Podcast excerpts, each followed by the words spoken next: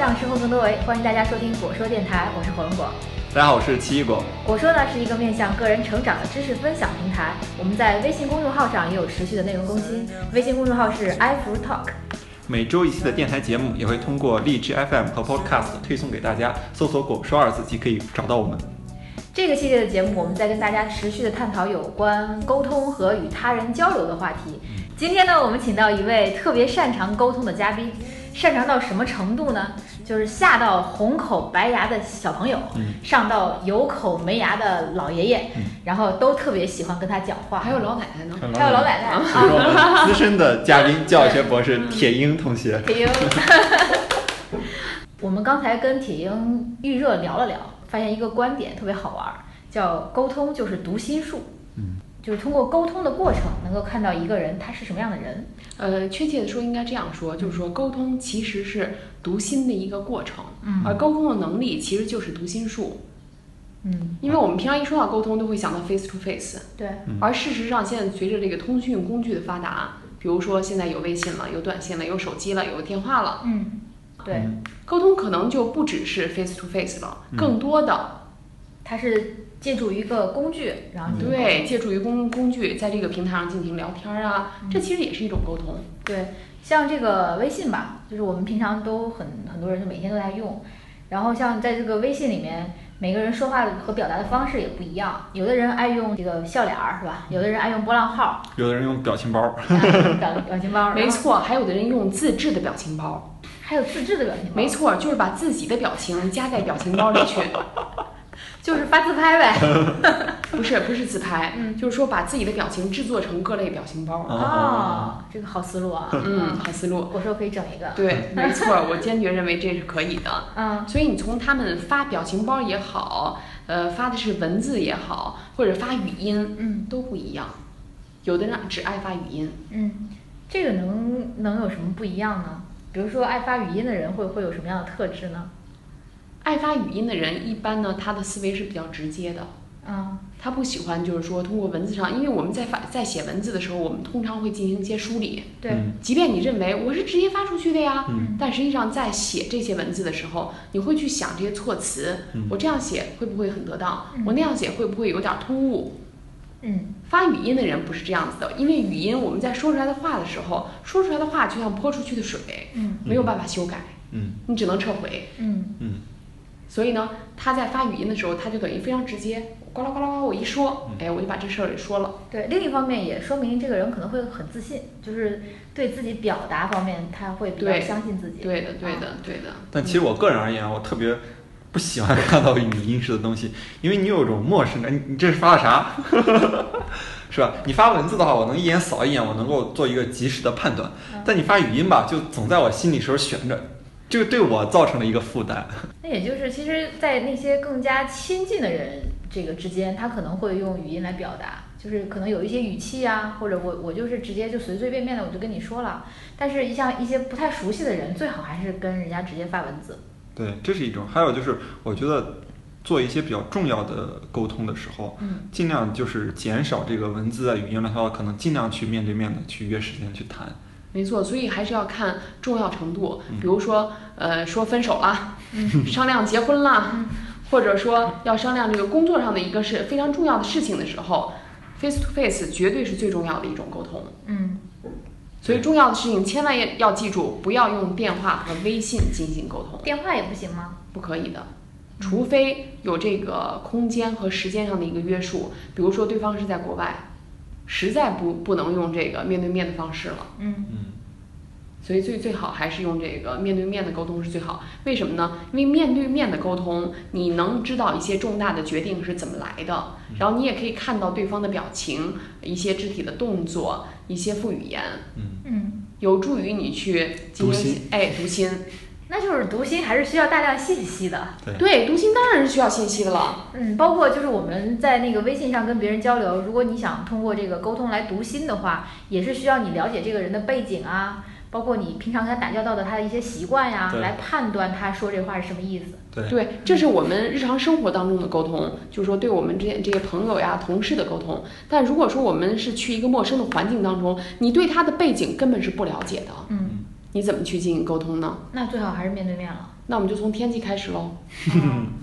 就你要找一个安全的话题，嗯所以你不会从一个什么，你是党员吗？就不会从这种呃，就是说比较敏感的或者比较那个什么的隐私的呀，或者你结婚了没有？你多大了？不会从这样的话题开始，我们一定是从一个双方都感觉到非常安全的话题开始沟通的。嗯，比如说今天天气太热了，三十七度啊，是啊啊，热都不行了都。对，所以呢，从一个大家都关心的一个共同的话题，就是比如南海问题，对吧？说，哎，最近怎么怎么着，哎，说一下，这样的话容易拉近人跟人之间的距离。拉近距离以后，就感觉是自己人了，你们就进入一个舒适区了。嗯，进入舒适区再进行一个沟通，嗯相对来说引入到其实你们的正题当中，你们今天的 topic 上面去，嗯就会比没有做铺垫要好很多。啊，像我之前一般找那个行政的老师办事什么的，都是上来就直接说事儿，就是都很简单粗暴直接的那种。对，简单粗暴这个词用的很好啊嗯。我其实每次去找就是呃行政人员去办事的时候，我之前都会有铺垫，呃，比如说呃我们那个办公室里面，呃他发过他孩子游泳学游泳照片儿，哎，学游泳学的怎么样啊？他就会认为哦，你关心我了。嗯不是只来找我办个事儿，哎，不是说我们之间是一种利用和被利用的一种关系，而是说我们真的是哎，也是一个平等的一个关系。这一点是非常需要学习的，我觉得。对对对，因为很多人他在没有这个工作岗位上，尤其是这种办，就是说行政重复性劳动这种岗位上，他很容易产生职业倦怠，嗯。而且他每天接触的人都是就来办事儿、办事儿、办事儿，一种这种怎么说呢？routine 非常的那个程序化的一些工作，程序化的日子，嗯所以他时间长了以后，他的那个没有情怀了。做人没有情怀了，他就会觉得他对你发脾气，并不是对你发脾气，你知道吗他？对他这种重复性的劳动发脾气。没错，嗯他他的心态就不是那么平和了。嗯我们刚刚讲了一个事情嘛，就是我们去参观肉联厂，嗯这个工人们成天在流水线上作业，作业一天、一月、一年，常年往复都是一个动作，砍鸡翅，左一刀右一刀，左一刀右一刀。所以我就在想，哎，他们晚上做梦会不会也是左一刀右一刀呢？这个鸡翅真的是人砍下来的啊。没错，因为你想，这鸡翅儿挺不好砍的，嗯鸡那个圆圆乎乎的，每个的大小都不一样。嗯你要想用一个机器来砍，特别不容易，估都估计都是人砍。有很多事情不是机器能替代人的，你知道吗？啊，啊、而且砍鸡翅时时间长了也是熟练工种啊，对，不是什么人都能砍得了的。我们刚才也讲了一个案例，就是说佳能以前的时候呢，就是也是像这种流水线来组装相机。他发现一个问题啊，就是相机其实是一个很精密的操作，跟砍鸡翅儿一样，你在流水线上走，它节奏是固定的，你要跟着流水线来。对然后你一一刀没挥上，这鸡就没砍下来，它就跑到下边去了。这鸡你买到的时候就带一鸡翅儿，就是赚这嗯对。然后这样的话就会造成一个问题，就是你必须要时刻的保持跟机器的节奏频率一样，而且你面对的也是机器，就是实际上，它是一个需要你高度注意力集中的工作。对对，你别小看这个工作，嗯你要是一不注意、一不留神儿，可能就砍的是鸡的别的部位。然后，而且你面对的是流水线嘛，你面对的一个一个鸡翅。嗯然后当时佳能做了一个变革，就说我们能不能去每个人去多做一些工种工序。嗯然后呢，我们也把这种流水线改成这种圆桌式的，就比如说我们五六个人在圆桌上装配，然后其实有点像中国以前那种作坊式的了，在某种对程度上手工作坊作坊作坊式的模式。然后我们把这一组装配完，每个人比如说负责更多的工序，然后我们再拿到下一个桌儿去装配另一组。这样的话，我们在装配的过程中还可以有些交流，有什么问题的话，你能自己控制这种节奏，嗯就不再是被节奏，不再是被流水线控制，对，能发现生产效率得到了一个极大的提高。而且那个次品率大大降低。对对对，这说明什么？嗯交流沟通很重要。对，所以说我们现在来说，再来说沟通呢，其实沟通就是读心术，嗯尤其是在你没有办法去。呃，就是说，知道对方的真实想法的时候，你所得到的只是一些言语的片段，对，一些微信的片段，一些短信的片段，一些电话上的一些只言片语。嗯你其实并不知道他是怎么想的。你不知道他怎么想的，而且有有可能你拿到的这些信息跟他真实的想法是相违背的嗯。我举一个例子啊，就是你在跟一些领导或者说呃跟一些长辈在进行沟通的，尤其是领导啊，嗯就是我们在公司里哈，在学校里一些领导沟通的时候呢，你会发现他们有自己的一套原则。对，比如说你去请示一件事情能不能去做，每个人的这个每个人的处理方式、沟通方式是不一样的。嗯有的领导呢，他会直接跟你说这个事情，我看有点悬。嗯这属于保守型的领导吗？嗯他不会直接跟你讲这事儿你坚决不能做。嗯，一般老是说这事儿坚决不能做的也当不了领导。哎，对了，董磊你说的非常对啊，所以一般就是说这种稍微给你点儿这个回旋的余地。回旋的余地，说这事儿我看有点悬，哎，这时候你就 stop，你就要停止，要要要去按照领导说的去做。嗯但如果说这个领导你向他请示了一件事情，他并没有跟你回复，没有表态，你记住，没有说 yes，也没有说 no，这种情况是什么意思呢？这这种情况百分之八九十的意思就是告诉你这事儿不靠谱，做不了，他不赞成。他并不赞成。嗯而他并不能告诉你，因为有有些领导他非常呃怎么说呢？他会顾及到说出来这些话会不会产生其他的影响，因为如果形成文字，对他们也是有影响的。嗯对所以有些时候他他们并不以语音或者是文字的形式出现，也不以电邮的形式出现，而是以一种不表态的形式出现。嗯这种属于这种沉默的沟通。嗯，沉默也是一种沟通，其实没错。没错，因为通过沉默，你去读他的心，他的意思其实就是这件事儿你不能做。嗯，你如果明白了这一点以后，你就不会犯傻了。有些事儿就不用太强求了，是吧？对，哎，领导怎么没回复呀？再问问，再问问。嗯，还没回复，再问问，是不是领导忙呀？是不是领导正在开会呀？嗯啊，如果你要这么想的话，就跟一个女人如果要是爱上一个男人，对吧？说他怎么好几天没有跟我联系了？他是不是不爱我了？他为什么嗯没呃三天没给我打电话了？你放心，这个人如果爱你的话，他绝对不会超过一个小时，或者说超过几个小时，一天不去理你的。如果他连续三天都没有理你，我认为你可以跟他分开了，啊、这个有事儿的时候除外、啊，因为有很多男人嗯。经常处于一种什么样的，除非他是去执行特殊任务上月球了，嗯。或者说是去大漠里面去核试验了，对吧？这这些情况，我觉得但起码是跟你说一声是吧？对，说一声嗯告知一下干嘛对去了。。如果说不是这种执行国家紧急任务的啊，这种状况，如果说一个人三天没理你，基本上你可以就知道这种不表态，因为男人他是一种什么样的动物呢？什么样的动物？哎，男男人，我们这儿唯一的男人，你赶紧说一下。你想听到是什么样的动物 就是比如说，呃，你知道有一个女生喜欢你，但你三天没理她，啊？那基本上就是沉默嘛，沉默你也就知道就没戏嘛。对呀、你看是不是这样子的？其实就是说一种表态，沉默就是一种态度。但我觉得有什么应该直接说嘛。不不不是这样子的，啊，女生是这样，因为女女生来自月球、不是啦，水星。不管什么星哈、男生来自另一个星，啊，他们其实是不一样的人类，嗯。不一样的这个星球的这种生物，嗯。所以你千万不要以己之心夺夺人之所为。嗯你说啊、我认为如果我有什么事儿，我一定要噼里啪啦说出来，对方可不是这样想的。嗯呃，但是你要记住一个原则，什么原则呢？就是无论跟谁沟通，都去认真的去做这件事儿，真诚的去。真诚的去沟通。嗯因为你不真诚，别人是能感觉得到的，哪怕你只是发了个微信。嗯你只要发微信，或者说你发语音或者什么的，你可以透过屏幕看到你的心。包括我们在打电话也是一样的呀。嗯打电话的时候，如果对方的语音、语调、语速，就完全可以听得出来，他是着急挂电话，还是并不太着急挂电话，想跟你把这件事儿说清楚，你都能听得出来。我发现一个问题啊，就是有的时候跟别人沟通的时候，可能别人会讲很多，就他在单向的输出，然后你呢就很难去提供一些这种对话的可能性。然后就他在一直说，一直说，一直说，然后你又不好意思打断，然后这种情况下该怎么办？其实这是这样的，他其实并不是希望你跟他对话，他其实某种程度上在一种倾诉。对你认真听着，对他来说就是最好的一种沟通，对啊，他他有没有考虑过我的感受？那是他的问题。但是我觉得就是沟通这件事儿，嗯，就像什么呢？棋逢对手一样。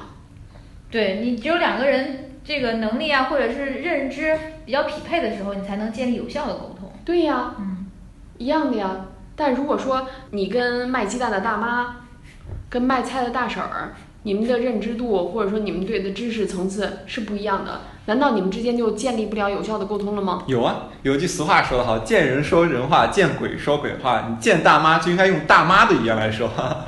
那好，董磊，你来给我们用大妈的语言说一下话吧。小伙子，我这鸡蛋可便宜了，快来买点儿吧。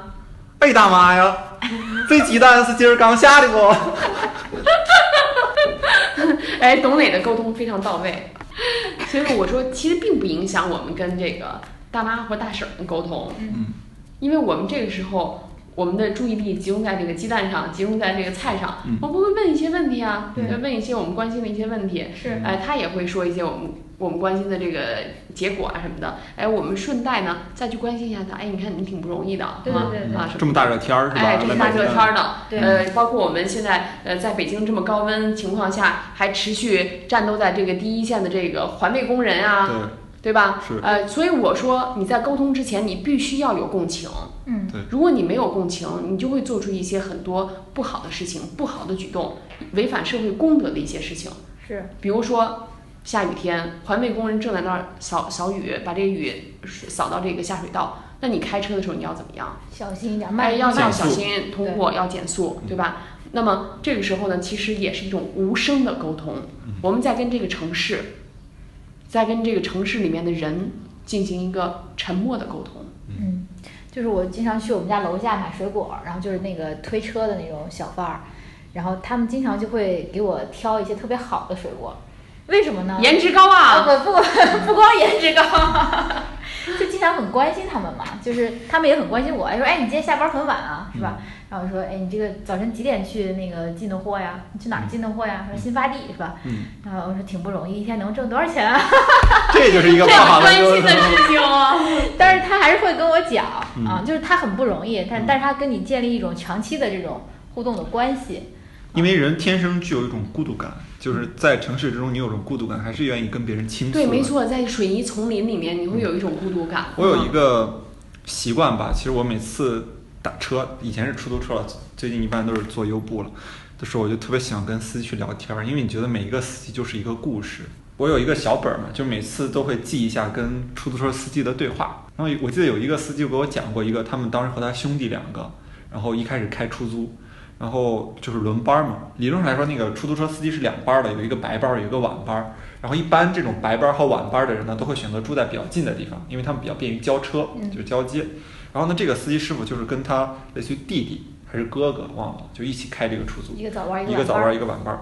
他说那个司机说呢，理论上来说，一般开的人呢应该倒一倒，因为有的人长期上夜班儿之后累，就是昼夜颠倒嘛，所以应该倒一倒。然后他们当时跟他这个弟弟就商量好，咱们倒着来，然后我们一一人轮一段时间。然后他们一开始都答应了，但后来呢，就发现他弟弟死活就不同意，就每次都上那个容易的班儿，还平均分钱嘛。然后这时候还拿出那个家人嘛，就是那种什么丈母娘、丈母爷或者什么这父母啊这种来来跟他说，你这样大哥，你就该让着我点儿，就这种。你发现其实家庭的沟通我们觉得很容易，但其实会非常非常困难，嗯反而有亲情这层关系之后，你不太好去就叫有恃无恐。对。嗯，其实那个家人沟通这块儿，刚像你刚才说那个例子，也是因为这个弟弟没有为哥哥多想一些，有的时候要可能要牺牲一些自己的这种利益。事实上，最失败的沟通，往往都发生在家庭里面。嗯家庭里面容易发生哪些沟通呢？一个是只考虑自己的，对不关心其他人心就是情况的这种沟通，这种无效了，其实或者说失败的沟通。再一个容易发生冷暴力，不沟通。我不沟通了，嗯而这种不沟通其实就就是一种沉默的沟通，这种沉默的沟通就是一种冷暴力，它最容易发生在呃我们这个家庭当中，而不是在我们的公司呀或者是学校这种公共场所里面去。对，就比如说有的时候吵架了以后，就大部分女生是不想再，你怎么这样？他怎么这样对我呢？我不想跟他说话了。就是还有一些男性，嗯他也会选择沉默来应对女生的，就是不断的叨叨叨呀，或者说去追问呀什么之类的。哎，所以呢，这其实就是沟通能力欠缺的一种表现。其实更理性的人呢，他们会坐下来，即便我们是家人也好，我们是男女朋友也好，我们应该理性的坐下来去分析这件事情。但有很多时候你会知道，清官难断家务事，是啊，这个时候你就要包含一些容忍呀、让步呀、妥协呀。只有妥协，有的时候可能要牺牲才能和谐一点自己的利益对对，是是这样子的。嗯，所以说沟通它并不是一个呃简单的事情，是，但最简单的呢，最基础的就是沟通是什么呢？好好说话。嗯，而且是不是委曲求全？他你得是表达自己对，你要表达自己的观点，但是绝不带着情绪或者说一种激进的那种感觉在里头。只要你带着情绪去说话，你的你就不是沟通了，你是在发脾气，嗯或者正话反说嗯，这都是不对的。嗯。但其实有时候我觉得这种适度的宣泄一些自己的情绪是很有必要的。你有时候人嘛，人与人之间沟通，宣泄情绪不等于正话反说。对比如说这个丈夫老加班儿晚回，呃，然后妻子就会说，嗯、你怎么又晚回了？然后呢，丈夫可能会说，啊、因为我们最近在忙一个产品，所以比较那什么。然后说，难道你的东西比我重要吗？对，哎，可你看这个小呃小辉说了一条话，有经验啊，有经验，对吧？有经验，可能你一直都要都这样对待你的那个啊。是那么 有人这样跟我说，我有一个问题。啊，然后比如说说那个呃，怎么着？你的产品比我还重要吗？嗯这是一种啊。再一种就是说，哟，你是当上经理了，还是当上总裁了？有有那么忙吗？我看你比你们总裁还忙吧？哎，这是另外一种。还有一种是，嗯，你这么忙，挣多少钱呀、你？对呀、这里边我最接受的其实是第一种，如果作为男性角度，你这第二、第三种我都不能接受。其实第一种是一种变相的撒娇。嗯，哎，男性如果说理解这个说怎么了，到底产品重要还是我重要？哎，男男的如果说那个我不去做产品，我能我能养活你吗？我能我能给大家，这就吵起来了。嗯但如果男的呢，呃，这个借坡下驴，顺势就说那个当然是你重要了，哎，这这可能就好点儿了。所以说沟通嘛。如果说你你还始终以爱的那种感觉去跟对方沟通，你就失败不了。但如果说一话赶话，话赶话这样子，你情绪占了上风，嗯就会出问题。嗯，当然，这个家庭里面两个人相处的时候，出现比如吵架啊什么的时候，有的人有的时候可能都正在气头上，有的人处理呢就是把它放一放。对，在气头上千万别说话，嗯，只要你说出来的话绝对是刀子。所以说，在气头上，当你发现自己的情绪已经不受自己控制，或者或者比较难以控制的时候，你就是说这事儿我们明天再说吧，嗯，呃，我们先休息吧，或我们怎么样？有的人他不能带这个情绪过夜，对吧？他他就会说一些什么样的气话呀、或怎么样。但你还是要理理自己的思路，沟通是不能带情绪的，一旦带了情绪，就必定走向这个负面的沟通。是。而且我觉得可能女生在这个过程中会相对来说更偏感性一些，就有的时候会，比如说头天吵架，第二天还记着呢，就会对会会这样。嗯但是男生可能他睡觉以后就忘完全忘了。没错，男生是倒头就睡。所以说女性同志一般喜欢翻旧账嘛，每次一吵就是开始往回推。哇，董磊，你是那个妇女之友啊，深受其害。然后还乐此不疲。还有一个就是，呃，无论是跟这个同辈的沟通，还有一个就跟孩子的沟通，也是需要我们注意的。因为我们经常，比如说我们回了家以后，就会玩玩手机、发发微信、呃打打电话，嗯呃跟朋友啊什么的，这时候可能会忽略孩子。那孩子呢，呃他比如说作业没做完，他就跑过来跟你玩儿来了，实际上他是爱你的一种表现。那这时候你要跟他沟通，你要怎么说呢？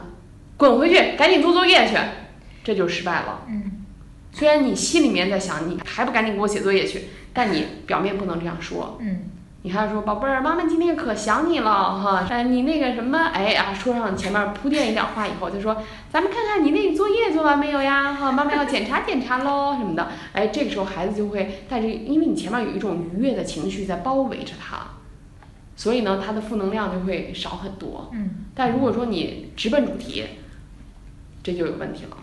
我们再举一个例子，如何叫孩子起床？我们现在说就是家庭当中的这种沟通嘛。嗯，有很多人回忆起来小的时候父母亲怎么叫自己起床，也是非常的五花八门儿。大部分情况都是什么呢？小辉，你能想得起来吗？我我想不起来，但是我前两天看到一个小视频，就是一个国外的妈妈叫她大概两岁左右的小孩儿起床，然后就用英语叫了，就是那 Honey wake up 什么什么，嗯就是叫了好多遍。然后哎，他就是自己就站起来了，就过一会儿他就咕咚咕咚咕咚自己就站起来了，嗯，然后就开始扶着那个床栏儿，然后冲他妈笑。对，哦，这个说萌化了这个视频对。对对对对对，但是呢，在现实生活中，我们往往不会那么萌化，哈，都会怎么样？你还孩子提起起，对，还还不起都几点了？对，一般都会这样子。其实这就是无效沟通，你要的结果到底是什么？嗯，这个时候往往孩子会带着这种情绪起床，对，有起床气嘛。对，有起床气。那我通常是怎么做的呢？吻醒他，哎呀，一身鸡皮疙瘩。吻也是一种沟通呀。嗯因为有的时候在你在你跟你爱的人之间会发生一些情绪的时候，如果这时候你去抱抱他，去吻他一下，哎，这这些就已经化干戈为玉帛了。嗯，啊，这肢体语言也是一种有效的沟通。说到这儿，但是我其实觉得有时候你自你得保持一种距离，你跟你孩子可以这样，但有时候比如说有人上来就敢显得跟你特别熟，然后没错，边跟你沟通聊也需要注意空间感。对呀、边跟你聊边搂着你说，哎，哥们儿，今儿去哪儿吃？我就想，我跟你有那么熟吗？对的，对的，有人自来熟嘛，啊、还有就是说同性之间可能还没什么，有的异性之间动手动脚。动手动脚的跟你去沟通，哈、嗯，他以为这样可能更那什么，但你也得看看你的颜值啊。不会的，我就说，呃，其实我们人跟人之间还是有一个安全距离的。对。而且这个异性之间可能距离会更大一些。嗯，嗯，所以要保持适当的距离，会有助于沟通。对，并不是说你的距离越密切，你的沟通就越成功，他俩之间并不存在一个呃正相关的一个关系。而且我发现有一个很有趣的一个现象，就是如果你跟另一个人天生距离感比较远的时候，那适当的拉近一下距离有助于沟通。就比如说你跟领导之间，或者是很多时候陌生人之间，为什么在酒桌上能很多时候吃饭的时候能谈成一些事儿呢？是吧？你是不是把距离从陌生再往近拉一拉？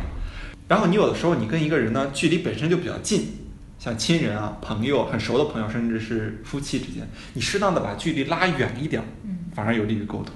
哎，你说到这个，我忽然想起来，就是我曾经去一个为了我这个北京户口的事情，跟一个学校的人事处的处长去做过沟通。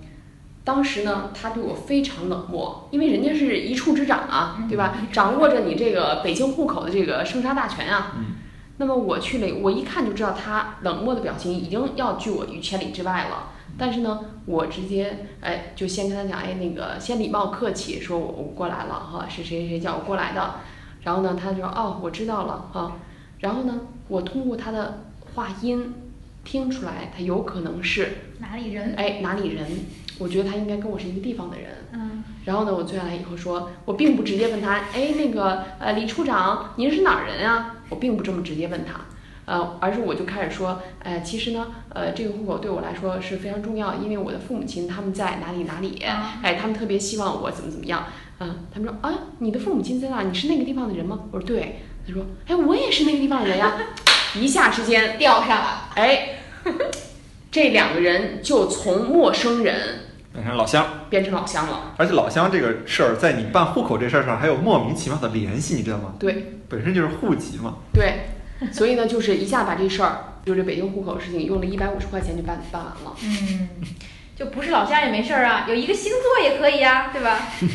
好吧，另外一件事儿，沟通成功的一件事儿，我我得跟你们说一说哈，就是帮助别人把这个银行贷款从商贷变成公积金贷。嗯，本来商贷这事儿已经定了，但是呢，这个孩子公积金后来才办下来，想转成公积金贷款，我帮他把这件事儿搞成了。而我并不认识银行的人，我也不认识房地产公司的人，嗯，我是怎么沟通的呢？哎，我带着这个年轻的夫妻去了这个房地产公司的财务部，呃，我就找了他们这个财务的负责人。你一定要找负责人啊，说话算话的人。我就跟他讲，我说你看，我说我是他们的姐姐，实际上我跟他们毛关系都没有啊。我说我是他们的姐姐哈，这两个孩子呢刚留在北京，然后刚工作，当时为什么要商贷呢？因为他当时刚工作，公积金是不能允许他们去贷的哈，只能连续缴纳六个月才能怎么怎么样。然后现在你看，这贷款不是还没有批下来吗？但他们的公积金就已经达到六个月了，所以可以去做这个公积金贷。我知道，肯定这个事情对你们来说是比较麻烦的一件事情，但你看看他刚留在北京。穷大学生哈，哎，共情，引发对方的共情，嗯对方也是，我说您也是，就是说外地流经的吧哈，哎，他说哎我也是哈什么的，哎，马上这个事情在一个小时之内办成了，节省了利息五十多万元。啊，差这么多呢？对的，嗯，所以你就知道沟通它不仅仅会带来一些情感上的一些价值，甚至沟通好了能带来相当不错的这个经济价值。嗯，还有一个啊，今天中午就我们家楼上装修，然后呢，就那个卧室楼顶上就哗啦哗啦声音特别大，就没法睡觉。然后一般来说装修都是下午两点以后开始，然后我就就上楼去跟他讲，我已经讲了很多次了。然后上一次呢，就是那个女主人在，反正我就对她印象不是特别好。然后今天我又上去，然后就是又是一副，哎，就本来长得就不是很好看，然后呢，就就跟我说，呃，你是住楼下的吗？其实我已经上去过好几次了。我说是啊，就是你们家正楼下。然后我说能不能小一点声？他说你是北京人吗？我心想这是什么意思啊？而且是那种掐着腰那种趾高气扬的那种感觉。是北京人吗？对，你是北京人吗？然后我也来劲儿了，我说是啊，怎么了？装的好笑哦，好尴尬哦。然后他说啊啊，是北京人啊，啊行行，我们小点声。然后我就觉得这什么人啊？这如果是外地人呢？外地人怎么了？还带地域歧视是吗？对啊，还在地域歧视。我不是北京人，嗯，那你们不是美国人？你要搞外交纷争吗？然后我就觉得这个人就面目可憎。没错，嗯所以说其实沟通好的人是自带颜值的，嗯自带美颜相机的。即使长得不是特别的好看，对但是他会给人一所以人家会说，三十五岁以前你的颜值是父母给的，三十五岁以后你的颜值就是自己带来的。嗯你通过读书也好，通过跟别人沟通也好，其实书就是你跟书的沟通嘛嗯啊。那么我觉得就是，如果你可以去共情，可以去用一颗包容的心，可以去舍身处地的为别人去着想，可以去有一个全局观，嗯，好好说话，好好沟通，那你的颜值就会得到一个提升。就会让人感觉到如沐春风。对了。嗯说来说去，沟通是什么？沟通就是一种读心术。嗯你通过对方的外在的表情、动作、肢体语言，以及通过微信呀、短信呀、电话呀这些，你都去领悟他到底要做什么，他到底想表达的是什么。嗯他是一个在办事当中是一个什么样的一个办事的作风，你都可以去揣摩，对吧？你揣摩清楚了，揣摩到位了，你们的沟通就是成功的。嗯，而且沟通可能要更多的站在别人的角度，然后你真诚的去跟人家对话，包括表达自己的直接表达自己的意思也好，或者是去聆听别人的感受也好，都得去带着一种真诚。没错，我们既是聆听者，也是表达者，对，我们是具有双重身份的沟通。嗯这几期我们在持续的探讨沟通这个话题嘛，然后我们也会从更多的维度去跟大家一起去讨论，因为我发现沟通对于一个人在社会中与人相处还是非常非常重要的一种技能，真的是。嗯对，而且是一个人生的学问。对，嗯，因为你在这个社会中去要如果获得一个呃相对来说良好的生存条件的话，一定是跟别人有很多很密切的关系的。对然后在这种情况下，让别人理解你，然后你也去理解别人，才能够让自己的这种生存条件变得更好。对，因为人是一种社会性的动物。好，那我们这期先聊到这儿，非常感谢您的到来，嗯，大家再见。再见再见。